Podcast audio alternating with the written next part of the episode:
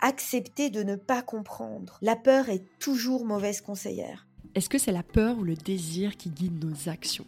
Pourquoi, adultes, nous perdons le courage de sauter du grand plongeoir? Cet acte qui était pourtant si facile enfant. Le risque, s'il existe, il n'est pas zéro. Tu peux choisir le capitaine et l'équipage, mais pas la tempête, pas les vents. Je suis très honorée de recevoir pour la première fois une philosophe sur Paris Gagnant. Laurence de Villers est normalienne agrégée, enseignante et docteur en philosophie. Pour moi, le gentil, c'est celui qui pourrait parfaitement être méchant, qui pourrait parfaitement hurler et bien hurler avec les loups. Cette spécialiste de la philosophie morale nous emmène dans un questionnement sur notre rapport à l'audace, à la gestion de crise, à notre obsession de la quête de sens dans nos vies et à ce besoin de mouvement pour les hommes, notre fameuse intranquillité. Laisse passer la tempête. Une main pour vous, une main pour le bateau. Accrochez-vous. Ne prenez aucune décision. Donc Descartes, c'est quoi? C'est un type qui a failli se noyer. Les mers, les océans, la couleur bleue prennent toute une place dans la démarche philosophique de Laurence. Comme quoi, beaucoup de réponses se trouvent dans la nature. Et on ne peut pas se guérir de la vie si on commence pas par vivre. On se pose la question du sens de la vie. Qu'est-ce qu'on va faire quand la vie n'a pas de sens? J'admire son franc-parler, son ton décomplexant et captivant. Et vous verrez, cet épisode est du baume au cœur pour nos mots, que je vous invite à découvrir sur Paris Gagnant. Laurence, bonjour. Bonjour Mathilde. Vous êtes la première philosophe que je reçois sur mon podcast, donc je suis très honorée. Grande première pour moi, donc merci encore de vous prêter à l'exercice. Avec plaisir. Laurence, avant de commencer, si ça vous convient, je vais vous demander de vous présenter de la manière dont, vous souhaitez. Donc évidemment, vous nous dites que ce que vous souhaitez nous dire. Ah, c'est toujours, vous avez remarqué comme l'exercice de se présenter est difficile, ce qui veut dire que la question, on commence la philosophie, hein, mais la question qui nous est la plus intime, qui je suis, ou celle que je suis, bah, en réalité, on ne se la pose pas, puisque dès qu'on nous la pose, on est très embarrassé. Donc, je ne vais pas faire semblant, je suis très embarrassée par cette question. Je commencerai par la philosophie, non pas parce que c'est ce qui nous occupe maintenant, mais parce que c'est quelque chose que j'ai découvert avant la classe de terminale et qui a chamboulé ma vie pour toujours puisqu'on est largement après. la première fois que j'ai lu de la philo, j'avais 15 ans. Donc on est largement après mes 15 ans. Et vous voyez, ça n'a pas changé. La philosophie continue à bouleverser ma vie j'ai du mal à dire je suis philosophe parce que on se dit que les grands philosophes ils sont morts, mais je fais de la philosophie, j'écris des livres de philosophie, j'enseigne la philosophie, je fais des impro philosophie au théâtre dans le 5e à Paris et j'aime beaucoup parler de philosophie euh, tous les jours et surtout avec des gens qui n'en font pas. Alors j'ai des j'ai des gens qui sont très importants dans ma vie en philosophie, c'est Pascal, donc c'est à peu près tous les auteurs du XVIIe siècle, qui est ma spécialité, donc le siècle de Louis XIII et Louis XIV, un peu avant Versailles, et puis après Versailles, donc c'est surtout Pascal. Et puis par ailleurs, j'ai, euh, je défends des causes, la cause de, de respecter la mer, respecte ta mer, et les océans, et la cause animale, je milite. Alors, je sais que déjà d'emblée, on va avoir des, gens qui vont s'opposer à ce que je vais dire, mais pour qu'on arrête de manger de la viande, donc de se réjouir, de, de se rassembler autour d'un animal mort, comme pour la corrida, et d'arrêter de manger des animaux morts. Bon, bah ça tombe bien, vous tombez sur la bonne personne puisque je suis végétarienne. Euh, Laurence, sacrée description. Vous parliez d'avant vos 15 ans que la philosophie est venue à vous. Comment ça s'est passé? Parce que disons que petite, j'imagine que vous ne vous rêviez pas philosophe. Non, pas du tout. Petite, euh, je voulais être dans l'action pure. J'étais assez actif, donc petite, je, pense que je voulais être dans l'action. Comme beaucoup peut-être d'enfants, je m'imaginais explorateur. Mais j'avais des grands moments où j'aimais être seule et, et silencieuse. Donc vous voyez, il n'y a pas de mystère quand même. Et puis, un, été, je me souviens, je, m'ennuyais et je suis tombée sur Ainsi parlait Zarathustra. Donc, comme quoi les parents ne devraient pas laisser traîner des livres comme ça, de Nietzsche.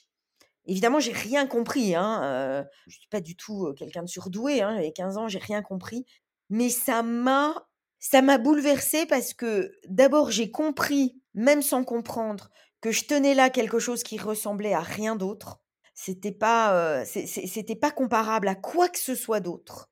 Et puis, le fait de ne pas comprendre, et ça j'insiste là-dessus parce qu'on a tellement peur de ne pas comprendre, le fait de ne pas comprendre, ben, c'est ce qui a éveillé non seulement ma curiosité, mais mon désir. Et donc c'est très important, je le dis beaucoup à mes étudiants, accepter de ne pas comprendre. En fait, la peur, parce que dans ne pas comprendre, c'est la peur, la peur de ne pas comprendre, la peur est toujours mauvaise conseillère. Donc vous voyez, évidemment, j'ai pas compris quand j'ai lu ainsi par Toustra. Cela dit, maintenant, je suis pas sûre de tout comprendre. C'est ce que j'allais vous dire. Moi, j'ai jamais osé ouvrir un livre de Nietzsche parce que je sais que je vais rien comprendre. Eh bien, vous voyez, Mathilde, quand vous dites j'ai pas osé, c'est la peur et pas le désir qui vous guide. Et je pense que nos vies changeraient beaucoup si à la place de la peur, on mettait le désir. Et moi, ça a été ma première leçon de philosophie. C'est-à-dire que je l'ai ouvert. Donc, il faut oser. Il faut même pas se poser de questions. Faut y faut pas se poser de questions. Faut y aller, faut ouvrir. Et le fait que j'ai pas compris, c'est ça qui fait que 40 ans plus tard, je fais toujours de la philosophie et elle m'électrise toujours autant. La première chose que je vous dirais, c'est mais surtout faut oser. La vie, c'est oser. La vie, c'est un risque. Dès qu'on se lève le matin, on, sait qu'on prend un risque. Et, et, quelle est la réponse face au risque qu'est la vie? Il n'y a pas du tout de risque zéro, ça veut rien dire. Le risque, s'il existe, il n'est pas zéro. Et eh ben notre réponse, c'est d'oser. Et sincèrement, hein, si on osait davantage, c'est-à-dire si on n'était pas guidé par la peur, et d'abord la peur de ne pas comprendre, on ferait nettement plus de philosophie. Donc c'est c'est très précieux de ne pas comprendre et c'est un très bon début. Si vous, si vous vouliez que je vous dise quelque chose qui soit vraiment sincère et qui soit une sorte de, de premier conseil en fait en philosophie, c'est ouvrez les livres de philosophie à n'importe quelle page et lisez trois lignes, cinq lignes, dix lignes, vingt lignes. Voilà, ouvrez Nietzsche à n'importe quelle page. Et si vous ne comprenez pas, le fait de ne pas comprendre est déjà comprendre. Déjà oser. Et par oser, il y a le rapport à l'enfance qui est assez important parce que c'est vrai que quand on est petit, enfant, en fait, on ose plus facilement. C'est-à-dire que moi, j'ai le souvenir sur des plongeons en piscine, on se dit 1, 2, 3. En fait, moi, j'attends pas 3 pour sauter. On saute direct. 1, 2, on y va. Enfin, on est casse-cou. C'est exactement le terme. On est casse-cou. Et c'est un peu ça que nous enseigne, euh, enfin, ce que vous venez de dire par rapport à la philosophie. Ah oui, alors, ce que vous dites, ah j'approuve, j'approuve totalement. Et l'exemple du plongeoir, qui m'est cher, c'est un exemple que j'utilise souvent. Mais c'est ça, c'est qu'enfant, on n'attend pas un, deux, trois. On, alors on saute mal, on se fait mal, c'est pas beau, on sait pas faire, mais on a plongé. Si on se souvient de la sensation la plus forte, c'est pas d'avoir bien plongé, c'est d'avoir plongé. Et moi, je me demande pourquoi adulte, et pire, hein, en vieillissant, on perd ce côté je n'attends pas un, deux, trois pour plonger sur le grand plongeoir. Moi, je vais vous dire, et j'ai payé le prix, hein, j'ai pas mal de côtes cassées, etc., mais je cherche toujours, et c'est vous qui m'y faites penser, à conserver dans ma vie d'adulte et en vieillissant ce côté enfant qui, qui est tout excité d'y aller. C'est ça qui compte, c'est y aller. Alors, je monte à cheval très mal, donc j'en souffre encore. J'ai fait une grosse chute il y a un an et demi et, c'est pas consolidé, je m'en remets pas. Alors oui, je vais pas minimiser. Bien sûr que parfois je pèse, je me dis mais qu'est-ce que t'as été bête, pourquoi t'as fait ça, t'es pas bonne cavalière, t'aurais pas dû, mais comme tous les accidents. Mais j'ai eu des sensations à cheval étant mauvaise cavalière, enfin étant pas une cavalière, qui sont incomparables. Donc, à l'inverse de tout ce qu'on entend, moi je pense qu'on n'apprend pas sans risquer. On n'apprend pas sans risquer. Risquer, ça veut dire se risquer soi-même. C'est, bah, j'y vais avec ce que je suis. vous me disiez, j'ose pas. Bah, il faut, il faut risquer avec cette peur de ne pas oser. Il faut y aller avec ça. Et alors là, moi, je fais le pari, Mathilda, on se reparle. Si vous osez, alors on a dit Nietzsche, mais ça peut être n'importe quoi. Mais si vous osez, si vous vous risquez à ouvrir Nietzsche à n'importe quelle page, moi, je suis sûre que ça vous aura parlé. je prends le pari, je suis sûre de gagner. Et vu qu'on est sur Paris gagnant, je vous promets d'ouvrir Nietzsche et de vous écrire après. Alors d'accord. Laurence, j'ai longtemps suivi des cours du soir en philosophie pratique. C'est une matière que j'avais vraiment appréciée à l'école, que je souhaitais explorer davantage. Et en fait, parce que je trouvais dommage de cantonner la philosophie à, à l'histoire, au passé. Et on n'apprend pas, enfin, je trouvais qu'on n'apprenait pas aux jeunes eh ben, comment la philosophie peut être un remède à certains mots d'actualité, de société, des, des choses qu'on ressent. Et je trouve que les programmes de l'éducation font qu'on leur parle très peu, voire pas du tout, des philosophes contemporains et, là je suis désolée pour moi, vous êtes philosophe, mais des philosophes contemporains, ceux à qui on peut s'associer, on arrive à aller de l'avant parce que finalement ils sont toujours vivants et on peut s'y rattacher. Et justement, moi je trouve qu'il y a tellement de philosophes euh, contemporains passionnants, je pense à Charles Pépin, je pense à Marie Robert qui, a complètement démocratisé la philosophie. Est-ce que c'était une de vos volontés vous aussi quand vous vous êtes lancé euh, en tant que prof dans la philosophie ou c'était purement de l'amour de la philosophie? Alors moi, il y a eu euh, l'excitation de la philosophie, c'est-à-dire que encore maintenant en cours, quand je lis une page de Descartes ou de Pascal que, que je connais bien, très bien, eh ben, je suis excitée, à, enfin excitée à nouveau. Et l'excitation, euh, pour moi, c'est pas négatif. Hein, c'est, euh, je me sens vivante en fait. C'est ça qui fait que j'ai voulu faire de la philosophie et que je continue à en faire. Alors, il y a deux choses. Il y a, oui, la philosophie est absolument pas une chose morte. Et ça, peut-être on y reviendra. La deuxième chose, les philosophes contemporains. Alors, ma réponse, elle consisterait à vous dire ça. C'est que les philosophes contemporains que nous sommes, et je pense que Charles Pépin me contredirait pas, c'est parce que nous avons lu les philosophes avant nous, et beaucoup lu. Vraiment beaucoup lu. Ils ont fait partie de notre vie. Ils sont pas seulement rangés dans voilà j'ai mes bibliothèques là à ma gauche, à ma droite, face à moi. Bon, il y en a un peu partout, mais c'est pas comme des choses mortes ou des trophées. Ces livres, ils vivent et c'est à partir d'eux que moi j'écris maintenant. Et en fait, ce qu'on demande aussi aux apprentis philosophes ou ceux qui veulent en lire, c'est d'avoir aussi de faire cet effort de de se dire le contemporain n'est pas coupé du passé. Le contemporain est ce qu'il est parce qu'il y a du passé. Je vais vous donner un exemple. Il y a beaucoup de, mots de notre, de notre actualité et des mots aussi, des paroles, donc euh, des difficultés et des paroles qui sont celles de notre contemporain, sur lesquelles en fait on est surpris de voir qu'un homme comme Sénèque, du temps de Néron, donc dans la Rome ancienne, a dit des choses, et là c'est pareil, je vous fais le pari, vous l'ouvrez et vous vous dites c'est dingue, mais c'est aujourd'hui, quand il parle par exemple de notre suroccupation, de notre suractivité, le fait qu'on ait d'accord un agenda très rempli, mais qui correspond à un vol de notre temps, et qui fait qu'en fait on manque toujours de temps, et que notre rapport au temps c'est sur le manque. J'ai pas le temps. Quand on dit je suis débordé, ça veut dire j'ai pas le temps.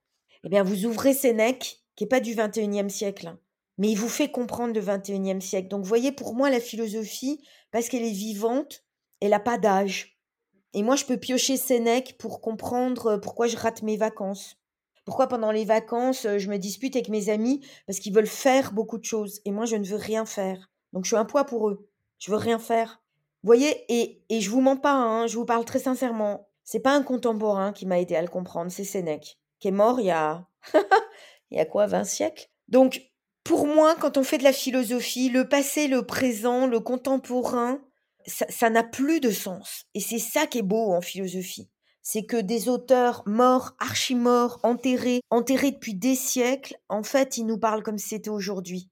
Faut accepter de faire l'effort de se dire, il n'y a pas que les philosophes contemporains, et eux, je suis sûre que s'ils sont honnêtes, ils vous diront comme moi, nous, nous sommes imprégnés de 2500 ans de philosophie.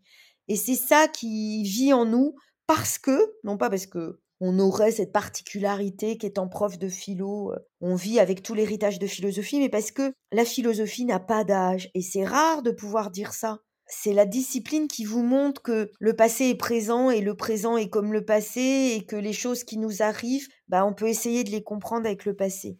Vous avez raison, euh, Laurence, parce que moi, j'ai renoué avec la philosophie en lisant Lettres à Ménécée des piqûres. Ah, bah alors, non, mais non, mais en fait, juste, juste pour revenir sur ça, je pense qu'il y a des craintes. Parce que c'est vrai que quand on cite Nietzsche, on imagine euh, un, livre, un pavé, une difficulté. À... Et donc, c'est ça aussi qui nous repousse et qui nous dit, ben, les philosophes, l'histoire, elle est, elle est trop dense, elle est, trop, elle est difficile à comprendre. Et on revient sur le sujet du début. Mais c'est vrai que quand je prends Lettre à Ménécée, je l'ai lu dans le RER e dans Paris, mais c'était oh, hyper court, hyper fluide, hyper concret. Et là, c'était de la philosophie pratique. Donc, je, oui, je suis d'accord avec vous. Mais la philosophie, elle est toujours pratique, sinon elle vaut pas une peine. Elle vaut pas une heure de peine, c'est ce que dit Descartes. Hein. Attention. Alors moi, je suis cartésienne pour ça. J'ai commencé par Descartes en fait dans ma vie. Hein. Kant, et ensuite Descartes, et ensuite Pascal. Mais Descartes m'a marqué à vie. Qu'est-ce qu'il dit? Attention, faut pas faire plus. Faut être très économe sur le temps qu'on passe en philosophie. Faut pas faire plus d'une heure de métaphysique par an. Donc déjà, nous, on va exploser le, le quota en se parlant aujourd'hui. Euh, en fait, Descartes dit, ce qui compte, c'est pas de lire beaucoup, mais de lire bien. De toute façon, les conseils de Descartes, ils sont indépassables. Hein. C'est d'abord de ne pas lire beaucoup, mais de lire peu. Moi, j'ajoute de lire sans crainte, mais on risque tout. On risque tout. Ouvrez n'importe quel livre et surtout de ne pas vous dire je vais lire en entier. Il faut faire preuve de liberté.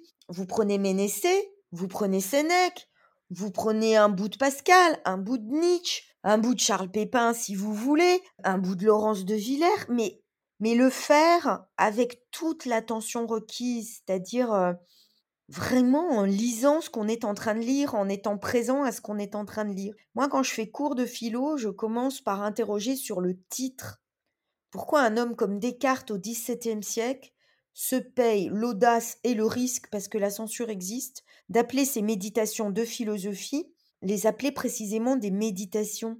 À l'époque, c'est réservé à la religion. Le titre, Méditation métaphysique. Oh, mais pourquoi? À l'époque, la méditation, elle est chrétienne. C'est un exercice codifié de la religion chrétienne. Codifié. La méditation, c'est méditer les Écritures, la Bible, pour ensuite pouvoir contempler, sans plus aucun support, comme en tête à tête avec Dieu. Et lui, Descartes choisit d'appeler son œuvre majeure Méditation métaphysique. Rien que le titre. Parce que, et ça, ça va vous répondre, c'est pour vous répondre, Mathilde, parce que, en fait, il faut méditer les textes philosophiques. Il faut qu'ils vous habitent. Et moi, je vais plus loin. Il faut que vous les habitiez. Il faut qu'à un moment donné, et ça, ça arrive, hein, mais c'est cinq lignes. Moi, je lis rarement au-delà de cinq lignes. Très bien. Je commence par cinq lignes. À un moment donné, paf, vous êtes au milieu du texte. Vous avancez à droite, à gauche, vous ouvrez une porte, vous soulevez le mot, vous regardez ce qu'il y a dessous, vous revenez en arrière. C'est ça, c'est que le texte doit vous habiter, mais plus encore, vous devez l'habiter. Ces cinq lignes deviennent votre espace. Donc oui, ça demande de l'attention, ça demande de la concentration. Et puis, là, en fait, ce qu'on se dit depuis le début, ensemble, c'est qu'il y a un mystère. Puisque j'ai parlé de religion, je vais continuer.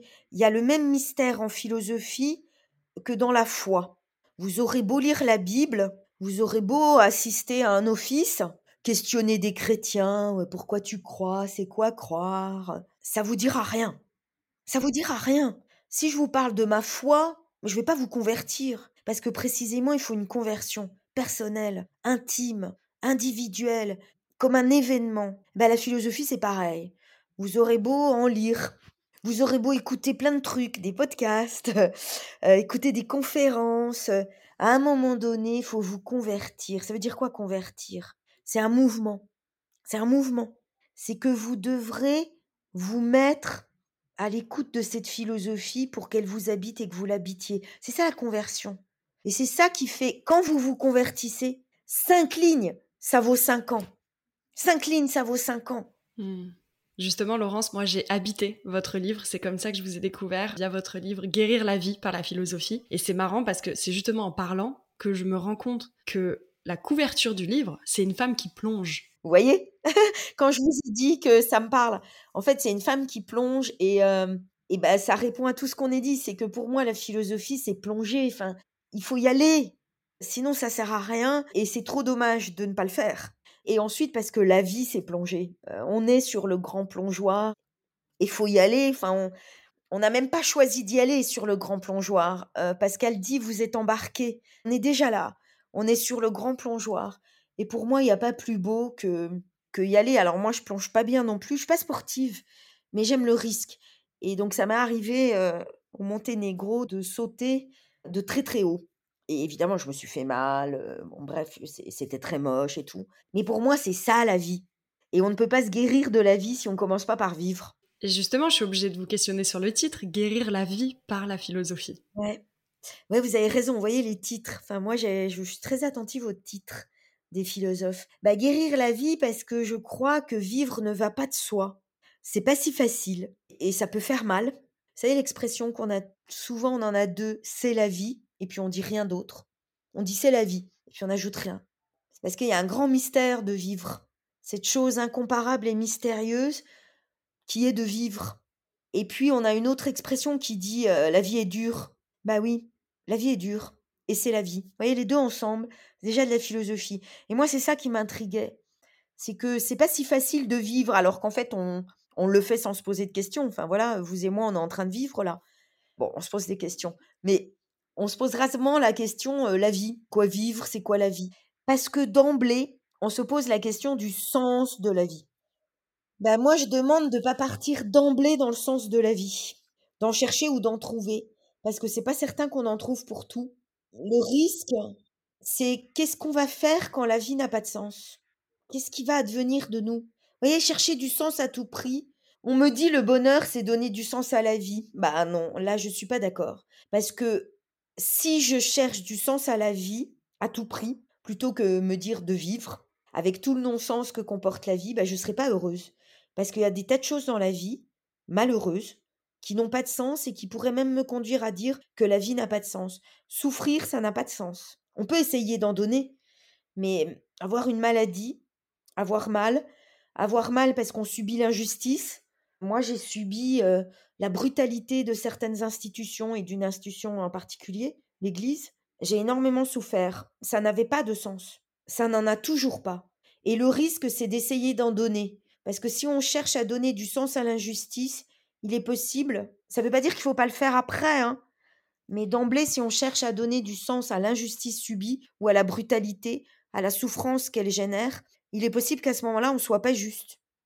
Parce qu'on dira oui, mais elle l'a cherché, oui, mais ils sont comme ça, oui, mais on va donner tous les oui, mais. Et ça, c'est indécent. Vous voyez, je ne dis pas qu'il ne faut pas chercher du sens à la vie, c'est ce que fait, c'est le métier de la philosophie, donc c'est le mien aussi. Mais j'ai écrit guérir la vie parce que, un, d'emblée, on est plongé dans le grand bain de la vie, on est sur le plongeoir et on fait quoi? Soit on attrape froid parce qu'on ne veut pas plonger, Soit on veut pas plonger et on vit pas, soit on plonge et on se fait mal, soit on plonge et c'est beau, soit on plonge et il n'y a pas d'eau en dessous. on est sur le plongeoir. C'est pour ça que je voulais ça. Et puis aussi parce que, vous l'avez compris, je m'inquiète de cette obsession du sens qu'on a de nos jours. Alors je dis pas qu'il faut pas en chercher, mais dans le premier temps, moi je, fais, moi, je serais comme Camus.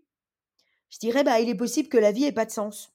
Moi, c'est vraiment Camus, là, qui me guide. Il est possible que la vie n'ait pas de sens, c'est ce qu'on appelle l'absurde. Bah ouais, l'absurde de la vie. Pourquoi j'obtiens pas ce poste alors que d'autres qui sont moins qualifiés que moi l'ont? Pourquoi celui que j'aime euh, me trompe? Ne me dites pas que ça a du sens. Notre première réaction, c'est pas chercher du sens, c'est pleurer, ou être en colère, ou le mettre à la porte. Enfin, nos premières réactions, et ce sont celles-là qui m'intéressent, moi. C'est pas de chercher du sens, ça, ça vient après c'est d'abord être sur le plongeoir et là j'apprends que l'homme que j'aime, bah même plus. Je fais quoi? Vous voyez et, et Camus qui nous dit bah la vie c'est l'absurde. Et il y a le Camus de Noces qui est un, des livres les plus beaux de la philosophie. Il l'a écrit très jeune et ça, quand on l'ouvre, on le referme pas. Hein. Pourquoi il est magnifique? D'abord, il est très bien écrit. Ensuite, il joue pas à être un philosophe prétentieux et c'est ces philosophes-là, moi, qui m'intéressent. Donc, il jargonne pas, pas du tout.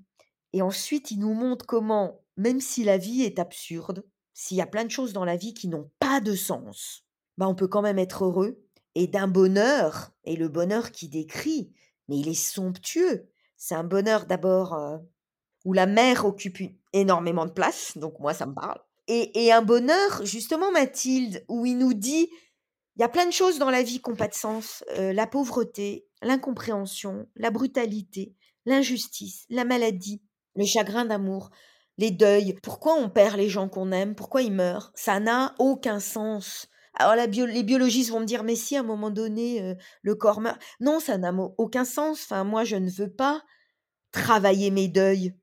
Je ne veux pas les dépasser. Je vis avec. Ils sont douloureux. Je vis avec les personnes que j'ai plus dans ma vie. Mais je continue à les aimer. C'est douloureux. Ça n'a pas de sens d'avoir perdu ma grand-mère. Ça n'en a toujours pas. Ça n'a pas de sens d'avoir perdu mon père. Mais ma vie, c'est ça. Et guérir la vie, pour moi, j'ai choisi ce titre parce que la question, c'est comment je vis avec ce qui m'a fait mal. Mais c'est la vie, ça. Mmh. Je vous sens, euh, je vous sens très euh, émotive, Laurence, mais ben voilà, parce que j'entends beaucoup et mmh, j'entends beaucoup aussi dire aux malades, il faut vous battre. Ouais, enfin, faut déjà entendre que la maladie, c'est immérité. Immérité. C'est un scandale. Et d'abord, ça fait mal. Donc, je me battrai si je veux. Je me battrai si je veux. Ça ne veut pas dire qu'il faut se laisser aller, etc. Mais vous voyez, ça, ça m'émeut beaucoup d'entendre toujours dire faut vous battre, faut vous battre. Mais si je veux, d'abord, j'ai envie de me plaindre. Et il y a un philosophe Patochka, tchèque, parle de la société des ébranlés, ceux qui ont, qui ont été ébranlés par la vie. Eh bien, la première chose à faire, c'est écouter la plainte des ébranlés par la vie. Et puis le deuil, oui, évidemment, je suis émue quand je vous dis ça, parce que j'entends aussi souvent me dire Non, mais il faut que tu passes à autre chose. Ben non, je vais pas passer à autre chose.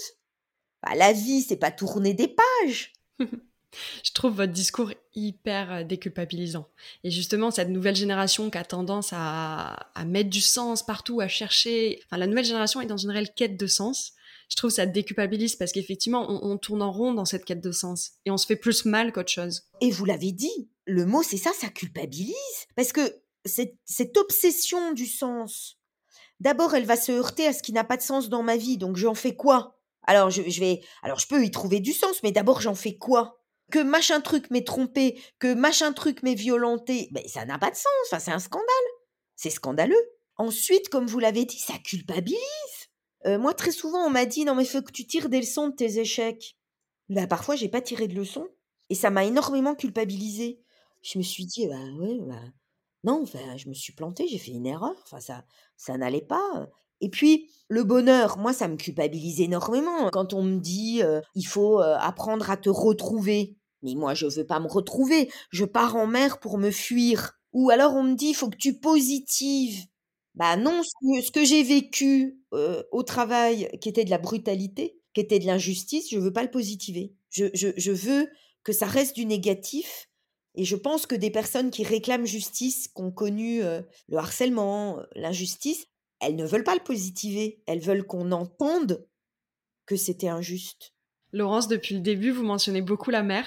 Euh, évidemment, j'avais des questions sur ça. Je suis moi-même née en bord de mer, en Méditerranée, donc c'est un élément qui m'est très cher. Je pense que beaucoup de personnes seront d'accord avec ces propos, mais on s'y sent, enfin moi je m'y sens légère, apaisée, comme si ça me lavait de tous mes maux. Et Laurence, vous, vous avez sorti un essai, Petite philosophie de la mer, aux éditions de la Martinière. Déjà, pourquoi petite? Parce que moi, je vois l'immensité de la mer, donc pourquoi petite? Et qu'est-ce qu'elle nous enseigne, la mer?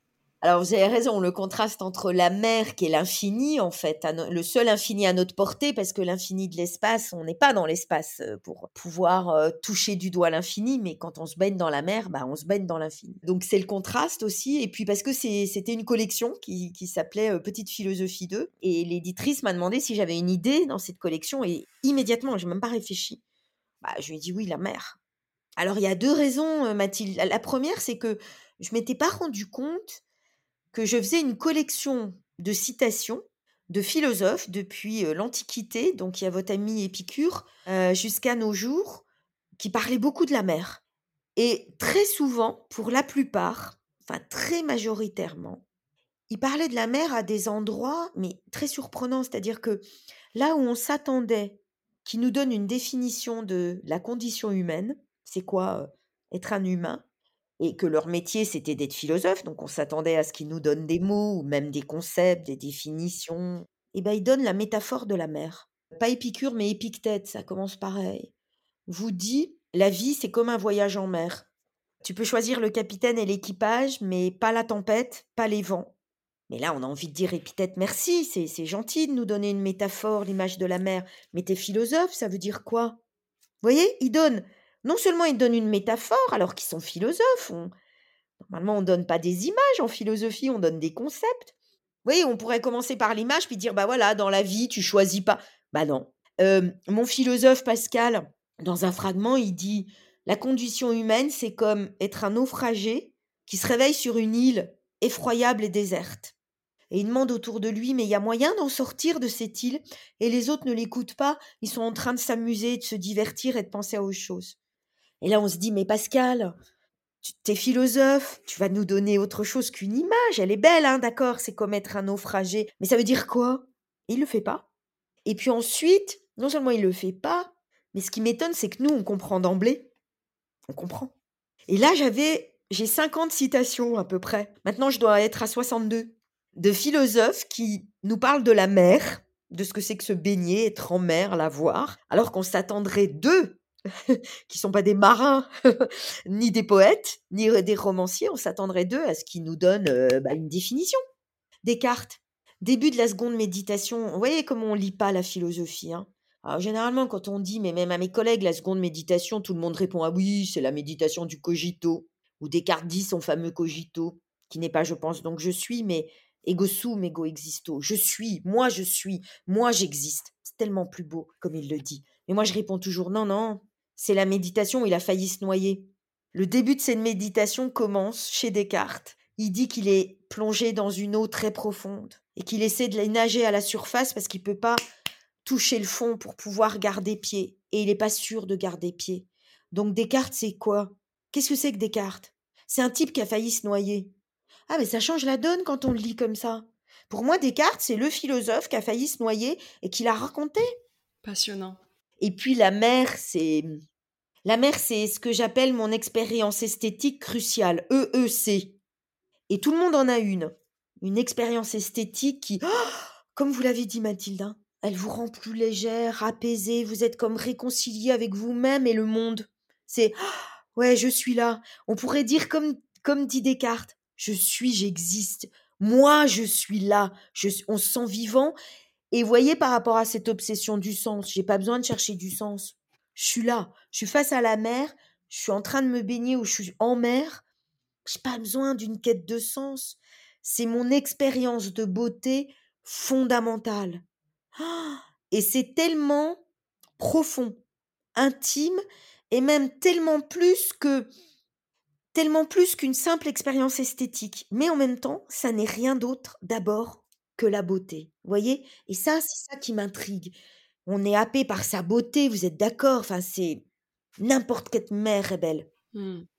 N'importe comment. Alors moi, je suis comme vous, hein. Celle qui... Ma mère, c'est la Méditerranée. Hein. Et je suis pas du tout méditerranéenne. Moi, je suis née dans les terres. Je suis née en Franche-Comté. Vous imaginez? Je crois qu'on est à 800 km de la mer, quoi. Enfin, c'est. Mais c'est peut-être pour ça. Hein. Donc, c'est la beauté d'abord. On reste en surface. C'est ce qu'on voit qui nous transporte. On n'a pas besoin d'aller chercher du sens.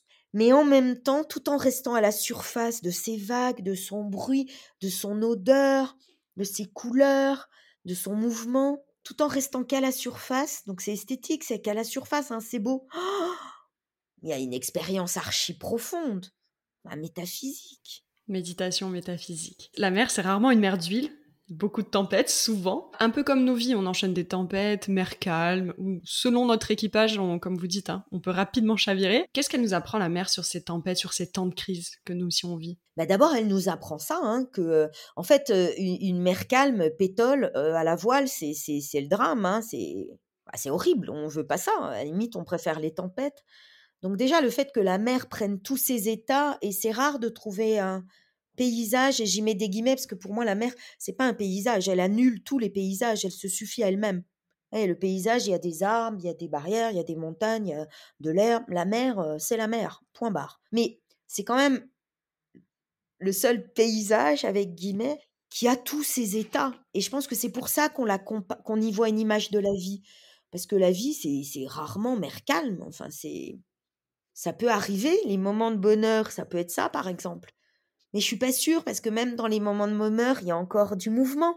Euh, et puis, il y a nos tempêtes. Alors, euh, je pense que la mer, elle nous apprend beaucoup sur les tempêtes. Alors, il y a deux écoles, hein, mais je pense que pour moi, hein, il y en a qu'une vraiment, celle qui m'a marquée.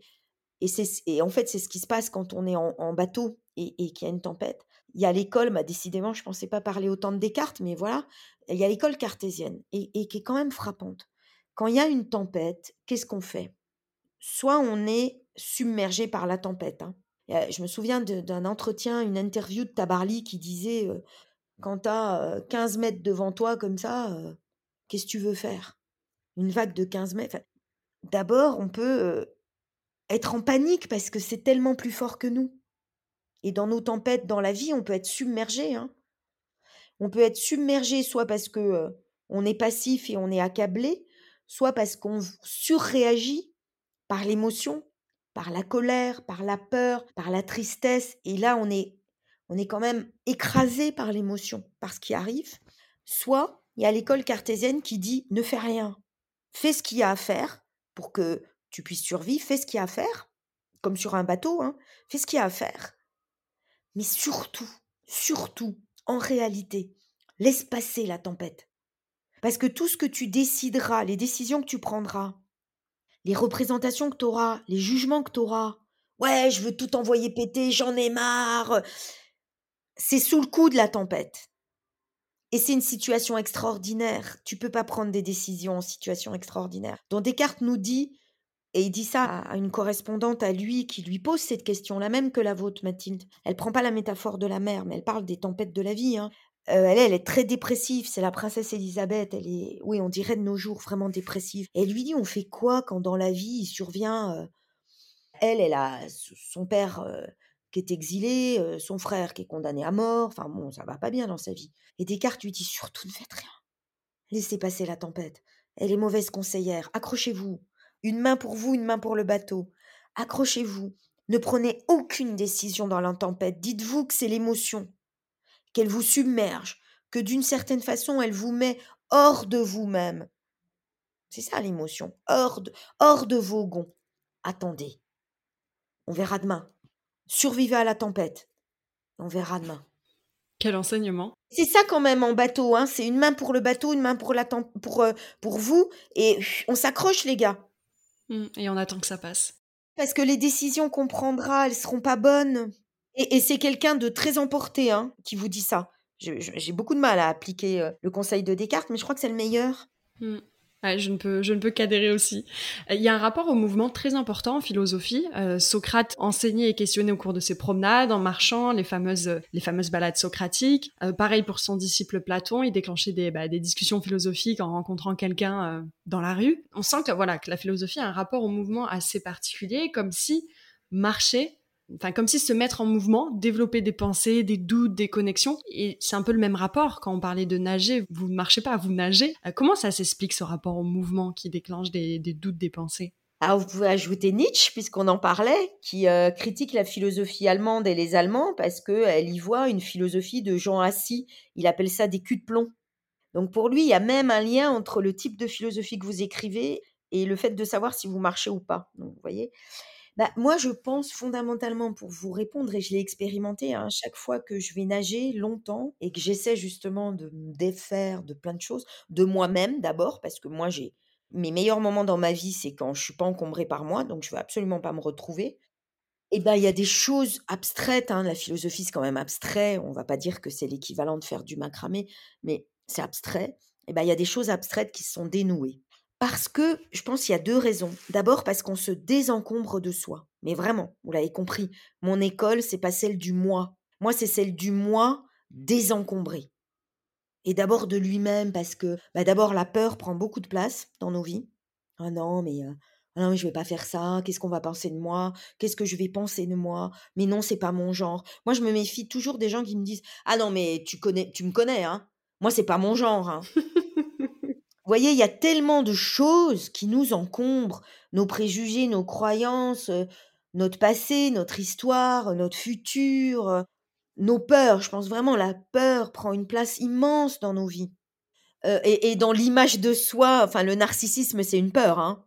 C'est peur de ne pas être celui qu'on voudrait être pour les autres. Donc d'abord, je pense qu'il y a du mouvement quand on s'est désencombré. Waouh, on peut enfin circuler dans cette pièce qui est moi. Ah, ah enfin, ça bouge. Et puis parce que je pense que la vie est mouvement. D'abord, la circulation du sang, c'est une circulation. Et ça, c'est au XVIIe siècle qu'on l'a quand même découvert. Hein. Descartes s'étripe avec l'anglais Harvey pour dire que non, c'est lui le premier. Enfin bref. Mais c'est, on découvre que la vie est mouvement. Mais que en nous, ça circule. Alors vous me direz, la respiration, on parle beaucoup de respiration de nos jours, mais c'est le sang d'abord qui circule. C'est la vie. Et puis, alors ça, c'est une préoccupation que j'ai depuis longtemps et le livre que j'ai écrit sur Pascal porte le nom parce que je vais vous dire, je, pense qu'on a que la vie, c'est du mouvement, pas seulement biologique, mais du mouvement existentiel parce que je crois que nous sommes des êtres du mouvement parce que nous sommes des êtres inquiets. Alors l'inquiétude, c'est pas du tout négatif. Hein c'est pas l'angoisse, c'est pas l'insatisfaction, c'est pas le fait de ne pas tenir en place. L'inquiétude, ça va pas vous étonner, c'est un mot qui est très présent au XVIIe siècle. Leibniz, un un allemand contemporain de Descartes, dit c'est des petites démangeaisons.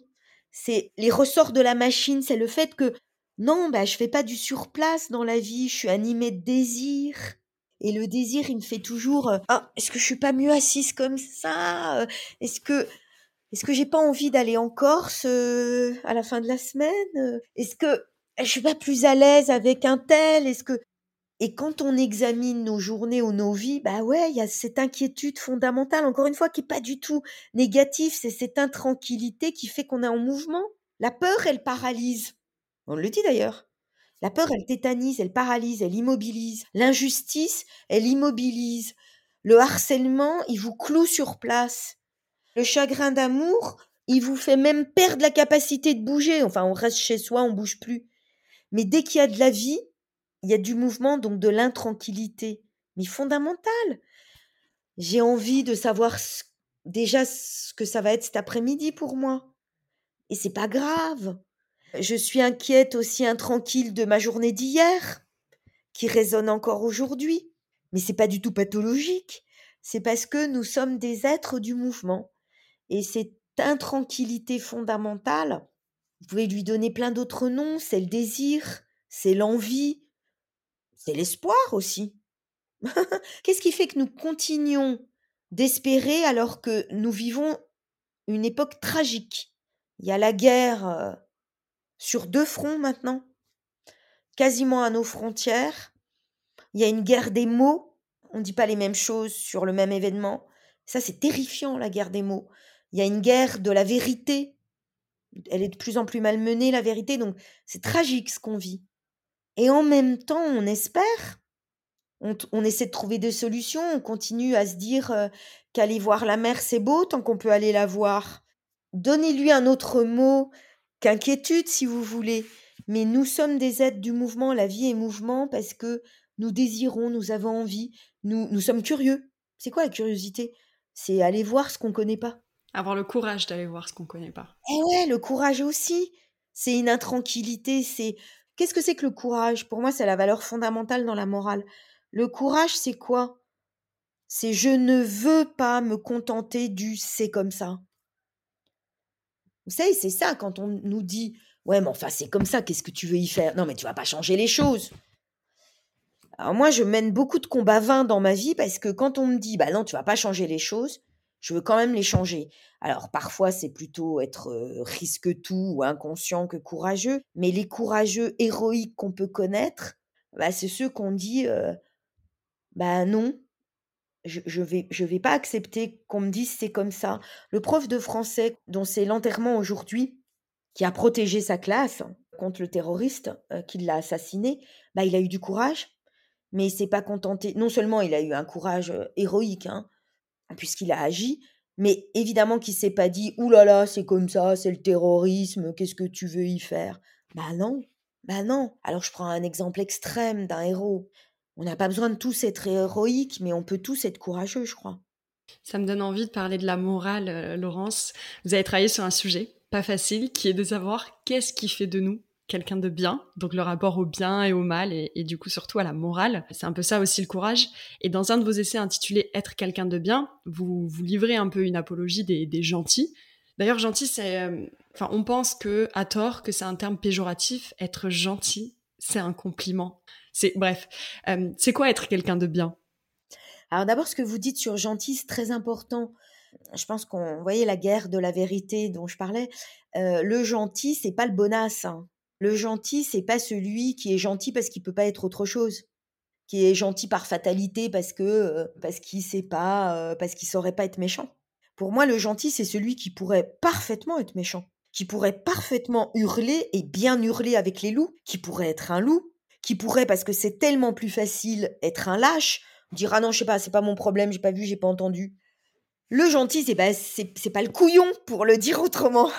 Le gentil, c'est pas celui qui est toujours trop gentil, c'est au contraire. Celui qui, qui peut être méchant et qui fait le choix de pas l'être. Donc c'est une liberté, le gentil, c'est un homme libre. Être quelqu'un de bien, c'est un gentil, et c'est d'abord un autre libre. C'est celui qui a pas cédé à la tendance, à la tentation très facile d'être agressif, d'être insultant, méprisant, d'être lâche. Ce c'est pas mon problème.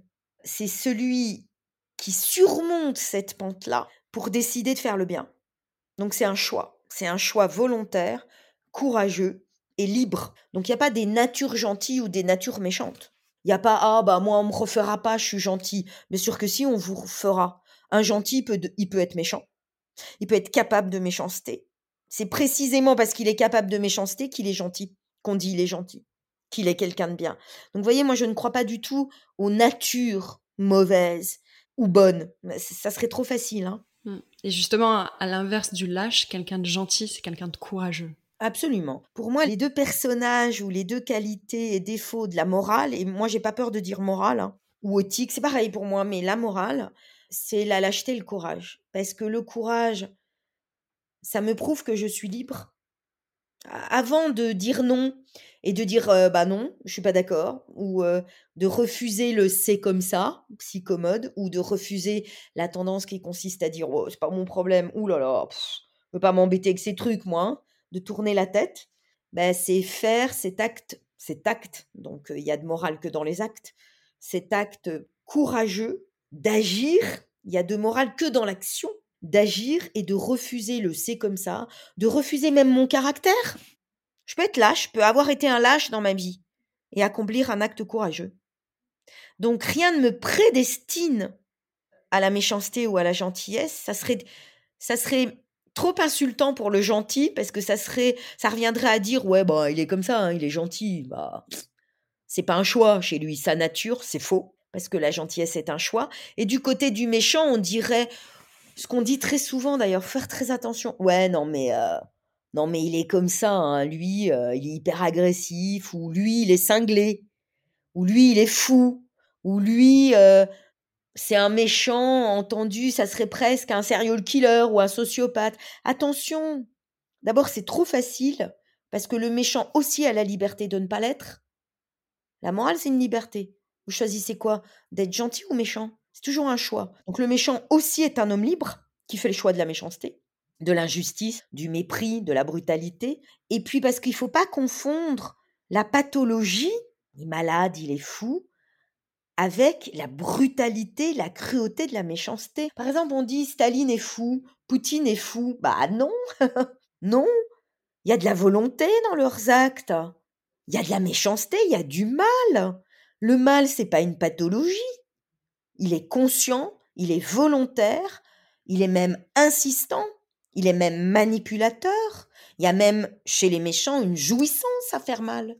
Donc, donc un acte, donc un acte libre et volontaire dans les deux cas. Et du coup, être quelqu'un de bien, ça serait en fait euh, être courageux et faire face à, sa propre liberté. Ah bah voilà. De pas se conformer aux règles et. Ah, je l'aurais pas mieux dit. En fait, la morale, être quelqu'un de bien, comme quelqu'un de mauvais, hein, mais c'est faire l'expérience fondamentale de sa liberté.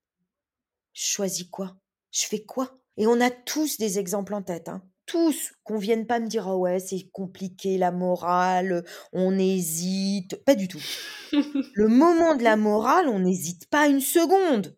L'hésitation, elle vient après, mais au moment où je suis confrontée au choix, en moi, le bien s'impose. Voilà ce que tu devrais faire. La voix du tu devrais faire, elle est là. Elle est là, elle me hurle aux oreilles. C'est pas vrai que je suis dans l'hésitation, l'incertitude, je pèse le oui, le non, le pour, le contre, mon appartenance sociale entre en jeu, le fait que je sois en France française, âgée, occidentale, ça entre en jeu après. Après. Ça pèse. C'est pas déterminant. Au moment où je suis confrontée à la morale, le bien s'impose à moi. Je sais parfaitement, mmh. mais parfaitement, ce que je devrais faire. Et je choisis de le faire ou de ne pas le faire. C'est pour ça que pour moi, courage et lâcheté sont les, les deux seules valeurs, négatives ou positives. Je ne veux même pas parler de valeurs, les deux seuls actes. Parce qu'il y a une évidence du bien. Vous voyez, quand on dit c'est injuste, on n'hésite pas. On dit, «Ah non, mais c'est injuste. C'est parce que en nous, on sait ce que la justice réclame, ce que le bien réclame, ce que le bien, qui est pour moi l'équivalent de la justice, pour une large part, réclame de faire. Alors après, je peux me trouver plein d'excuses. Je donne l'exemple d'un billet de banque. Je dis, vous, Mathilde, vous êtes devant moi, vous faites tomber votre, un billet de 50 euros. Allez, 50, soyons larges. Ça dure plus ou moins longtemps. Mais il y a un, moment où je me dis, je lui dis ou pas? Ou je ne vous connais pas, on est dans la rue ou quelque part, 50 euros tombent. Vous faites tomber 50 euros, je ne vous connais pas. Il y a une nanoseconde où je me dis, elle avait qu'à faire gaffe, non, non, non.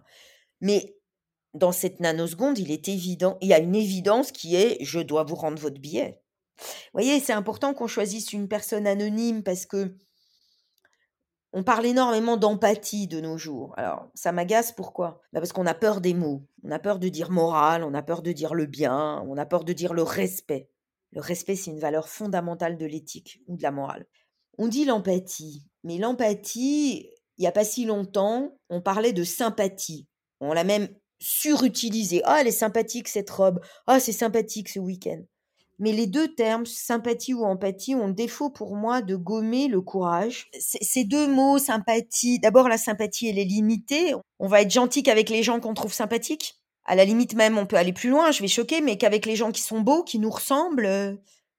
Alors que la morale, c'est justement euh, arriver à être sympathique avec ceux qui ne le sont pas. Et puis l'empathie, c'est un mouvement que tout mammifère a, hein, normalement. C'est euh, c'est souffrir avec ce qui souffre, hein, ressentir ce que l'autre ressent, mais ça suffit pas. Une fois que vous ressentez ce que l'autre ressent, et alors vous faites quoi après? Vous voyez, c'est moi je me méfie de ces mots qui n'ont pas de main, qui sont très beaux parce qu'ils n'ont pas de main. La morale, c'est avoir des mains parce que c'est la question des actes. Maintenant, je ressens ce que l'autre ressent, je fais quoi? Vous voyez, c'est c'est la morale, c'est toujours et alors tu fais quoi? C'est cette question-là, et c'est pour ça que le courage et, la lâcheté sont fondamentaux. Et c'est pour ça que c'est vous qui avez raison, Mathilde. La morale, ce n'est rien d'autre qu'être face à sa liberté. Liberté de choisir comment on réagit. Exactement. Laurence, pour finir, j'aimerais, j'ai une petite liste de questions et notamment la question signature de ce podcast. Que signifie pour vous faire le pari gagnant de sa vie? Ah, alors je vais être honnête, c'est, quand même faire de la philosophie. Et euh, pari gagnant de la vie, bah, c'est arriver à vivre euh, quand même avec, avec classe, même si on est pas mal cabossé. Déjà pas mal. Mmh. Vous êtes ce que vous faites. Qu'est-ce que vous pensez de cette affirmation? Je dis oui et non. Parce que oui, on est ce qu'on fait, mais il y a aussi tout ce qu'on fait pas, nos regrets, ce qu'on aurait aimé faire, nos rêves, nos désirs, nos rêves cachés, nos secrets qui ne se voient pas et qui ne sont pas ce qu'on fait et qui sont peut-être même plus fondamentalement nous-mêmes. Mmh. On peut pas réduire un être à une comptabilité. Fait, pas fait. Et puis, il y a aussi tous, tous les moments où on ne fait rien et, et on, on est tellement nous-mêmes. J'aime bien cette question parce qu'en fait, j'aime bien faire le, faire le parallèle entre l'être et le faire. Et c'est exactement ce que vous êtes en train de dire. Eh ben moi, je les oppose. Je pense qu'on a une obsession du faire et que si jamais il y a à réformer le tourisme, c'est à lui dire que ne rien faire, c'est encore mieux que faire et, apprendre à voir. Moi, je pense que j'oppose l'être au faire, parce qu'il y a beaucoup plus dans mon être que ce que je fais, je vous l'ai dit, et puis j'oppose le voir au faire. Il y a tellement plus à voir dans le monde qu'à faire. Mmh. Laurence, est-ce que vous aurez une référence à partager avec nous? Alors, vous allez peut-être nous citer des cartes, mais ça peut être, ça peut prendre n'importe quelle forme. Ouais, ça peut être n'importe quelle forme. Alors, pour moi, la philosophie, elle est hors frontières. Hein. Elle n'a pas de frontières. C'est pour ça que c'est la meilleure des disciplines. Il y a des séries qui m'ont énormément marqué qui m'ont fait faire de la philosophie. Euh, la meilleure pour moi, c'est Happy Valley, toutes les saisons. L'actrice est extraordinaire. Je voudrais être elle, vous voyez. Euh, je ne fais pas, mais j'aimerais être elle. Et la série est magnifique. Enfin, il y a plein de choses à faire en philosophie sur cette série. Donc, Happy Valley. Euh, bah, il y a Nos de Camus, puisque j'en ai parlé, qui est un livre de philo magnifique. Il y a un roman et un film qui, sont parmi mes films et romans cultes, et c'est pas de la philo, c'est Le Festin de Babette. Donc c'est le livre de Karen Blixen, et c'est le film qui est formidable. Enfin, c'est de la philo du début à la fin. Bah, il y a quand même des cartes, hein, je vais quand même le dire, et il y a Pascal. Alors Pascal, c'est des fragments, les pensées, donc c'est bien. On peut l'ouvrir n'importe quel morceau, et parfois ça fait que quatre lignes, donc c'est génial. Et puis il y a la vie elle-même. Moi, je passe beaucoup de temps à interroger les gens autour de moi. pourquoi vous attendez le bus Bah voilà, il y a la vie elle-même. C'est une matière extraordinaire. Et puis j'ajoute juste une chose où il y a de la philosophie. moi, je le fais beaucoup. Ce sont les tableaux. aller au Louvre et à Orsay, c'est faire de la philo. En conclusion, c'est cette curiosité à garder. absolument, vous avez raison. La philosophie, c'est la curiosité, donc il y en a partout être curieux de la personne qui attend le bus à côté de nous. Exactement. Il y a de la philosophie partout. Mais parce que euh, penser est super important. La pensée m'appartient et c'est moi. Vous savez, on dit mon corps m'appartient, moi je dis ma pensée m'appartient. C'est tout aussi fondamental. Je veux pas qu'on me dise quoi penser. Pourtant, on dit souvent qu'il ne faut pas s'identifier à ses pensées. Ah non, à ses émotions plutôt. Ouais, bah moi je veux. Alors, je m'identifie pas à mes pensées parce que je peux en changer et c'est bien d'être critique avec ses propres pensées. Mais moi, mon slogan, c'est euh, Mon corps m'appartient, oui, mais ma pensée m'appartient aussi. Je ne veux pas qu'on me dise quoi penser et je ne veux pas répéter des choses que tout le monde pense. Si je le répète, c'est parce que je suis d'accord. Donc, euh, je me méfie beaucoup des mots passe-partout euh, qu'on emploie partout. Dernière question et après je vous laisse, promis, je vous libère. Est-ce qu'il y aurait quelqu'un que vous aimeriez entendre sur Paris Gagnant ah oui, alors à part l'actrice de Happy Valley, qui est géniale, j'aimerais entendre Catherine Deneuve parce que j'aime son allure, je trouve qu'elle a le swag, donc euh, j'aimerais l'entendre. Et euh, un philosophe que j'aimerais entendre, ah bah je vais vous dire un truc curieux, j'aimerais entendre un ami à moi qui est exégète, qui est quand même une profession curieuse, hein, il essaie de comprendre ce que nous dit la Bible, qui est pas facile, mais qui est un type formidable et qui a des explications géniales sur la quête du Graal, la fin du monde, Jésus, et il s'appelle Régis Burnet. Il est devenu un ami parce que j'aime lire ce qu'il écrit. Donc c'est pas parce que c'est un ami, hein c'est parce que j'ai commencé par aimer lire ce qu'il écrivait. Et puis parce qu'exégète, c'est un truc incroyable au, au, moment où la religion fait tant de mal dans le monde. Merci beaucoup Laurence, merci pour tout ça. Merci à vous, vos questions étaient géniales. Je vous remercie. J'ai adoré. Merci beaucoup. Merci Mathilde. Si vous aimez écouter le podcast au quotidien ou que tout simplement vous m'avez découvert avec cet épisode, je vous invite grandement à me laisser un avis sur Apple Podcast, ça m'aide énormément. Pour suivre les aventures du podcast, ça se passe sur Instagram à Paris Gagnant-du-bas podcast. Et si vous souhaitez me suggérer un invité ou tout simplement m'écrire, vous pouvez aussi le faire sur LinkedIn. Toutes ces infos sont évidemment dans la description de l'épisode.